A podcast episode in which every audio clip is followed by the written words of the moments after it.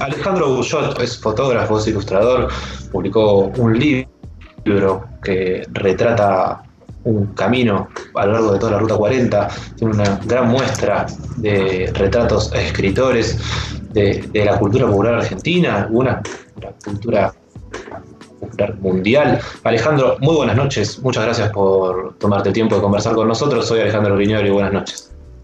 Buenas noches, ¿cómo estás Alejandro? Bien, muy bien, ¿cómo estás vos?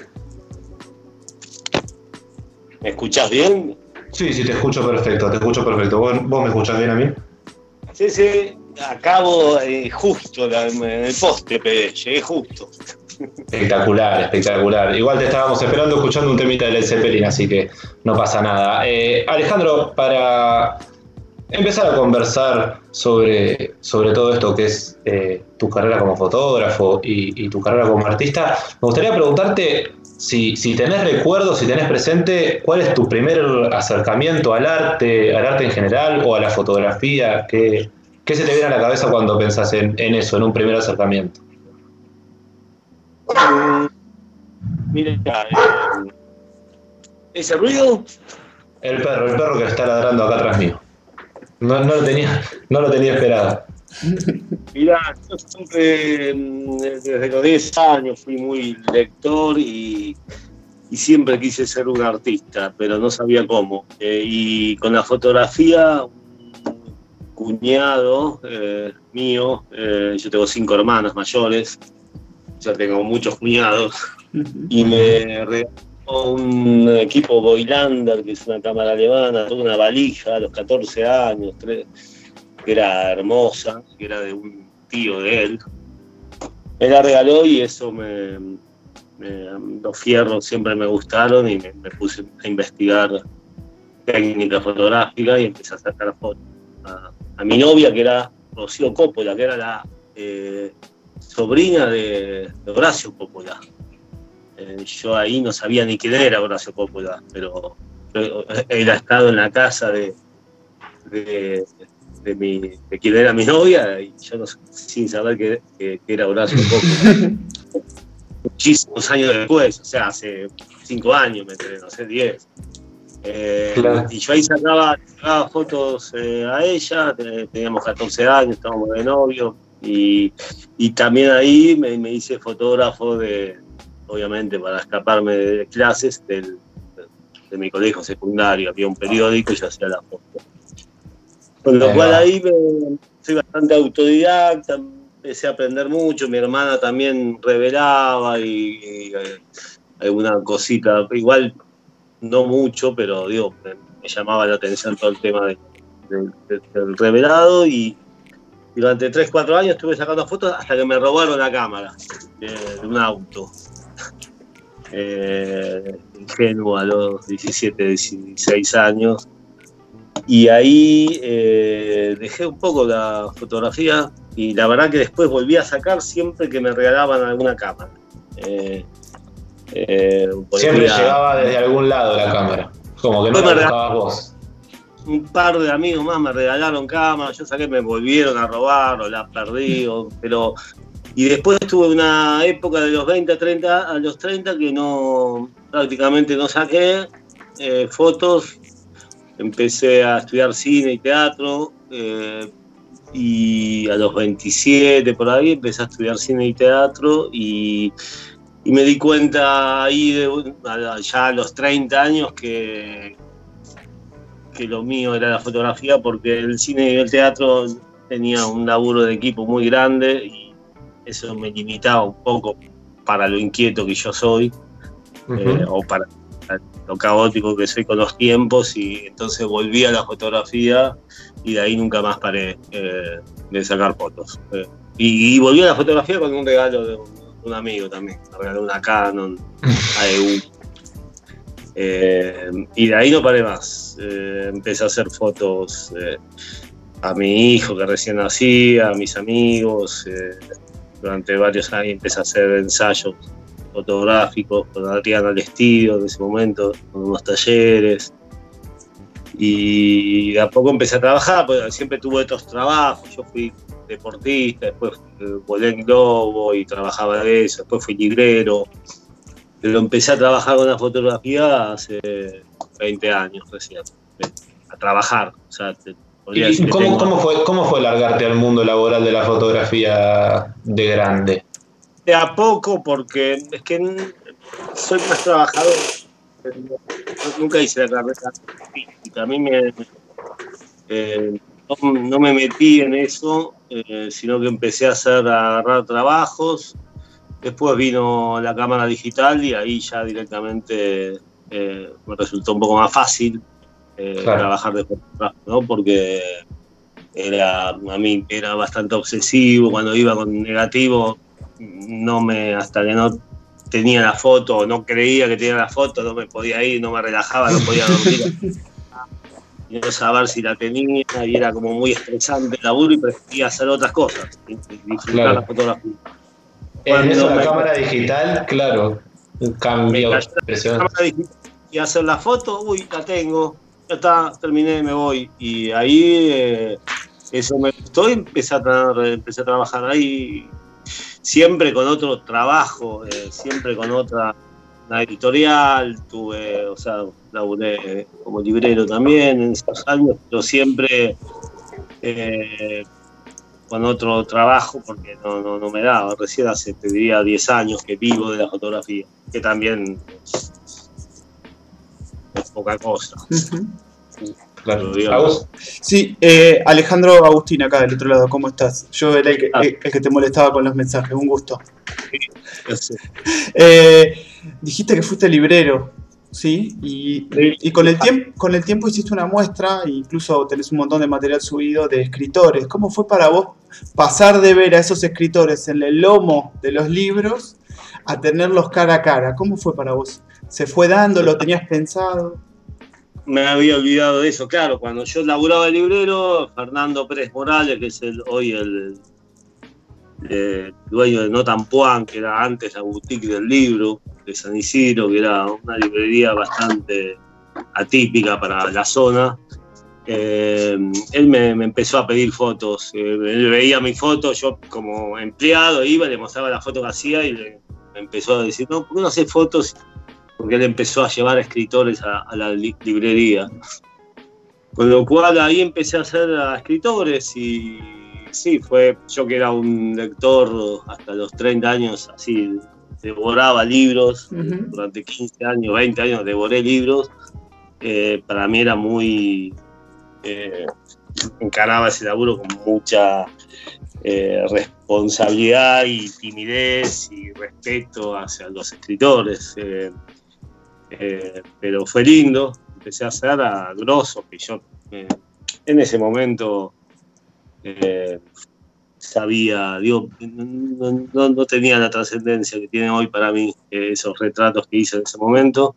En general eran después de, una presentación que hacían en la, librería los, escritores, después, después de un asado, después de tomar vino, y yo ahí yo, había, yo hacía toda la cobertura del evento y después me llevaba al escritor afuera, a la calle, que había una iluminación que a mí me gustaba, más cinematográfica, y hacía unos retratos en cinco minutos, porque lo sacaba el escritor de, tanta gente que tenía. me, gustaba hacer eso, llevármela afuera y estar solo cinco minutos.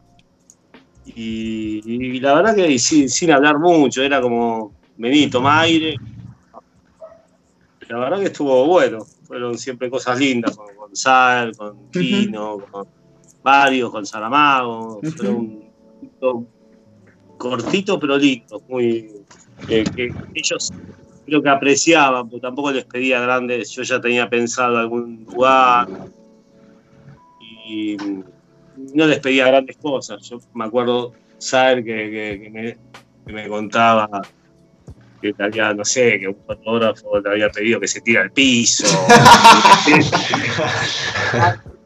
una panza, ¿entendés? Y, te, tenían miedo, esas cosas, y yo no les pedía nada, decía, quédate, parate ahí. Sí. claro, claro. Pensaba aparte, por ejemplo, en algunos personajes eh, no sé, pienso en Sisek, hasta qué punto Sisek, eh, para, para que hacerse, también que él tiene una novia argentina y por ahí manejaba español, pero digo, ¿cómo, cómo lo tomaban ellos que vos te lo saques un rato? Yo ya ahí fui adquiriendo, soy bastante rápido para hacer retratos, digo, también me gusta tomarme mucho tiempo para hacer una foto, pero sé que en, esos, en esas situaciones eh, donde yo estaba cubriendo tal vez un evento y quería tener un retrato, lo hacía muy rápido. Y no, sí sé que fueron dos minutos. Pero ya tenía el lugar, vení para atacar, ni, no sé ni. No sé si entendió, además a mí yo lo meto más, me entienden mucho, pero. Mm, salieron, cosas lindas. ¿Pensás que con el tiempo eh, van tomando cada vez más valor las fotos que has hecho? De, por ejemplo, de esa parte de tu obra. Sí, sí, hoy sí, porque están muchos muertos, lo cual me impacta bastante. Eh, pero, pero sí, creo que son un poco diferentes a, a lo común, digamos. Eh, y esa escenografía, y lo, que me propuso, me acuerdo en su momento, hacerlas todas de, noche, eh, con, esa, con esa luz. Sacarlos de cuerpo entero, viste que siempre el escritor, el retrato era la cara. Y, bueno, quería que se vean enteros. Poco a poco fui, los fui, de esa manera fui humanizando, porque eran mis ídolos. Y lo, fue como humanizarlos un poco. Eh, retratar, creo. Alejandro, ¿se encuentra en algún lado? ¿Se puede, se puede acceder de alguna manera a la muestra? O, eh, la muestra. La, tenés, publicada vos en tu Instagram personal, ¿cierto? Esa muestra está colgada en la biblioteca de la ciudad, en una que está en Belgrano, y otra y la central, que está, no me acuerdo ahora la calle, eh, la colgué y a la semana pintó la cuarentena. Uy, claro. Seis meses. Colgada. Totalmente. Son como 45 fotos. Eh, Ay, claro. Y están ahí. Hice otras muestras antes, pero esas son copias, además que son papel de fibra, copiadas por mí. Eh, claro. Y están ahí. en realidad las voy a levantar porque no sé cuándo van a abrir eh, incluso todavía no me pagaron, así que... Un detalle. Alejandro, claro. Te, hago una pregunta para, para, aquellos que no sabemos absolutamente nada de fotografía. Eh, ¿Por qué en blanco y negro esa, ese tipo de fotos? ¿Por qué bueno, el blanco y negro en ese momento, eh, y agradezco haber hecho blanco y negro porque el, hoy con la, la temperatura del color eh, en digital la podés corregir. En, película, en esa época, tenías que o iluminar o, no sé, tener suerte que la temperatura coincida, si no te salían naranjas, azules, claramente, y, hubiera hecho desastres, digamos, si hubiera salido en color. Es porque siempre me gustó Cartier-Bresson y toda esa escuela de fotógrafos eh, que hacían blanco y negro. Smith, yo qué sé, no sé, Avedon. Y nada, era una manera también de aprender, de, aprendizaje y el proceso de revelado y todo eso que en color es mucho más complicado. Y creo que me gusta, me, sigue gustando mucho el blanco y negro. Eh, porque lo, que dicen siempre, ¿no? que, te abre un poco la imaginación y, no tenés esos problemas de, temperatura, de color que, a veces son horribles. Aunque con, la, con lo digital eso cambió mucho. Estamos conversando un poco de fotografía con Alejandro Gullot. Alejandro, ¿cómo, ¿cómo fue, cómo viviste el hecho de hacer un libro recorriendo la Ruta 40? Los 5.000 y pico de kilómetros de la Ruta 40. 5.200. Eso yo estaba trabajando para el Federal, que era una revista tipo chacra, de campo. Eh, nada, que era el director era Fabián Casas y, dentro de todo tenía mística la, revista. Eh, y además era, era bastante con muchas notas a productores en el interior, que a mí me encanta el campo y me encanta viajar y me encanta la ruta, entonces me mandaban y yo iba feliz. Pero Y como yo era fanático de la Ruta 40 desde siempre, con Sonia Renison, que era staff estable ahí del Federal, eh, hicimos una nota una vez y dije, che, ¿por qué no proponés hacer la Ruta 40? Es una ruta que va a pelotar, es la Ruta 66, a mí me encanta, que nos manden. Y nos mandaron. claro, espectacular. Una producción eh, espectacular en cada provincia con turismo, o sea que cada cada eh, Secretaría de Turismo de cada provincia nos, nos ponía un chofer eh, que nos hacía recorrer la ruta, con lo cual yo iba sacando fotos todo el tiempo sin preocuparme ni en manejar ni, en saber dónde estaba. Y, nada, y nos mandaron y la hicimos entera, paso a paso, y fue hermoso. Eh, además, creo que hoy cambió muchísimo, eso fue hace 15, 20 años la ruta ya no es lo. Eh, le metieron mucha asfalto, digo, en ese momento era, mágica, no sigue siendo, ¿no? Es muy, grande de lo que estamos hablando, pero pero la idea de hacer 20 notas para la revista, creo que con las pilas que teníamos Sonia y yo, publicaron 100 notas o más. Además, tenía una editorial que hice unos libros, eran unos flipbooks del gol de Maradona, que me fue muy bien, con un par de amigos que vendimos un montón, siempre me, gustaron los libros y me quise meter en ese negocio que por suerte después me fui porque es complicado ganar plata con eso, pero, pero pude editar ese libro que lo vendí muy bien. Esa fue una edición mía y lo que yo hice fue como hacer un ensayo sobre la ruta. Siempre que nosotros viajamos y hacíamos fotos de productores, de gente que Sonia había arreglado ya de antes. Yo en, la ruta todo el tiempo hacía fotos a través del parabrisas, iba mirando, no me, quería perder ni un kilómetro, no dormía, digamos, no, hacíamos de noche, pero eh, no viajábamos de noche, obviamente, pero en un ensayo como que, el libro sea como que alguien que se sube al auto y, un resumen de lo que ve. Y si bien eh, creo que eso está y que hay cosas buenas, eh, eh, ese viaje lo hice con mi primer cámara digital, que era una D100. no tengo archivos RAW, tenía un lente, un par de lentes buenos, otros malos, genéricos, con lo cual es un material que no me encanta, como igual está, pero digo, no, no, es como lo, quisiera tener yo, ¿no? Algunas diapos, pero en general es todo digital. Pero, pero bueno, fue. Vendí como 20.000 ejemplares, estuvo. Creo que, gustó el libro. ¿Cuánto tiempo duró la, el trabajo? ¿Cuántos? 40 días hicimos. Fuimos al estrecho de Magallanes en avión, de ahí subimos hasta Mendoza en auto, camioneta, Renault 12, depende de cada provincia. Y en Mendoza volvimos a Buenos Aires, porque además para descansar un poco, yo ahí viajaba cada noche, tenía que irme a un locutorio y grabar 10 CDs para bajar todas las cosas. Claro. Eh, era eh, no sé, historia hoy, pero bueno.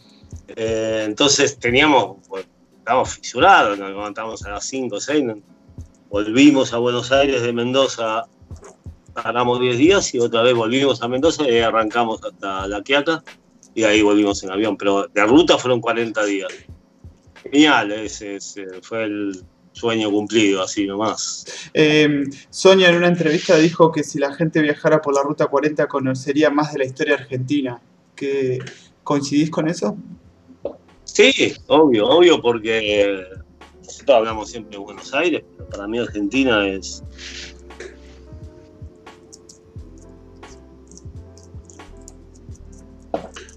¿Lo perdimos? Sí, sí, lo perdimos. Ahí, a ver. Lo perdimos. Bueno, ahí está, ahí está. si lo podemos. Ahí está. Mm, sí, sí.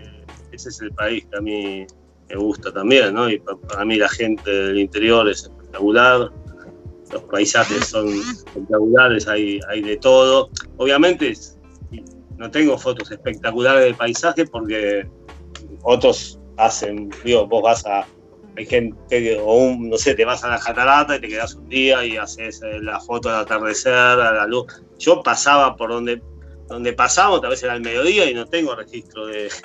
Porque era, estábamos laburando, entonces eh, eh, el paisaje a veces está logrado y a veces no, porque al mediodía mucho no podés hacer.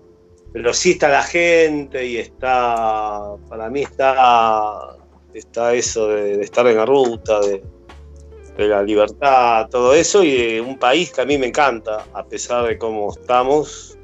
Y, eh, me parece un país muy rico, muy lindo, y no, entiendo por qué estamos así. Para, mi teoría es que, es que nos mató no tener ferrocarril. ¿no? Para, mí es un país que yo hace, hace 30 años me iba a los 20 años me iba a Tucumán eh, tomando café en el furgón en 12 horas. Hoy tardás 25. Yo la verdad que no entiendo que como hicieron para que en el siglo sí, eh, el tren se inventó en 1780 en una pampa, porque en Europa vos tenés que atravesar montañas. Eh, acá tenemos la, vía tendida y no tenemos tren que te lleve ni a Cardales. Es insólito. Eh, el tren no contamina, no mata gente, podés, es, es, todo, no, no sé cómo como para mí es una de las causas principales de, la masacre de este país. No sé si tienen que ver los camioneros ahí, el, lobby automotriz, no sé por qué, pero no entiendo, no entiendo cómo no hay trenes en un país como el turismo vendría a Buenos Aires y que pasen 8 horas a Mendoza, en 12 a Jujuy, en 15 a Bariloche, sería un en buenos trenes, ¿no? Porque las vías estaban.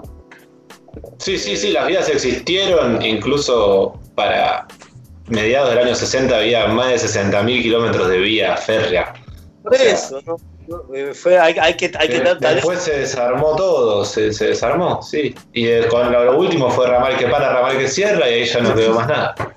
Eh, sí, el Gran Méndez, pero por eso digo, no, no entiendo, porque esta gente eh, lo siguen gobernando y nadie hace un nadie dice, no sé, no sé, siguen metiendo accidentes en la ruta, contaminando. lo que tengo entendido a esta altura es que es carísimo eh, volver a tender las vías de férreas.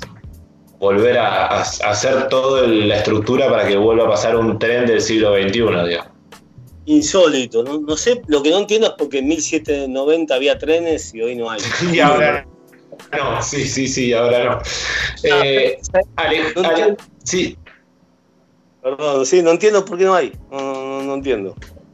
Eh, yo, mi última, así ya no te robamos más tiempo. ¿Cómo, ¿Cómo laburaste este año con la pandemia y el estar adentro, la foto? ¿Te metiste en el archivo?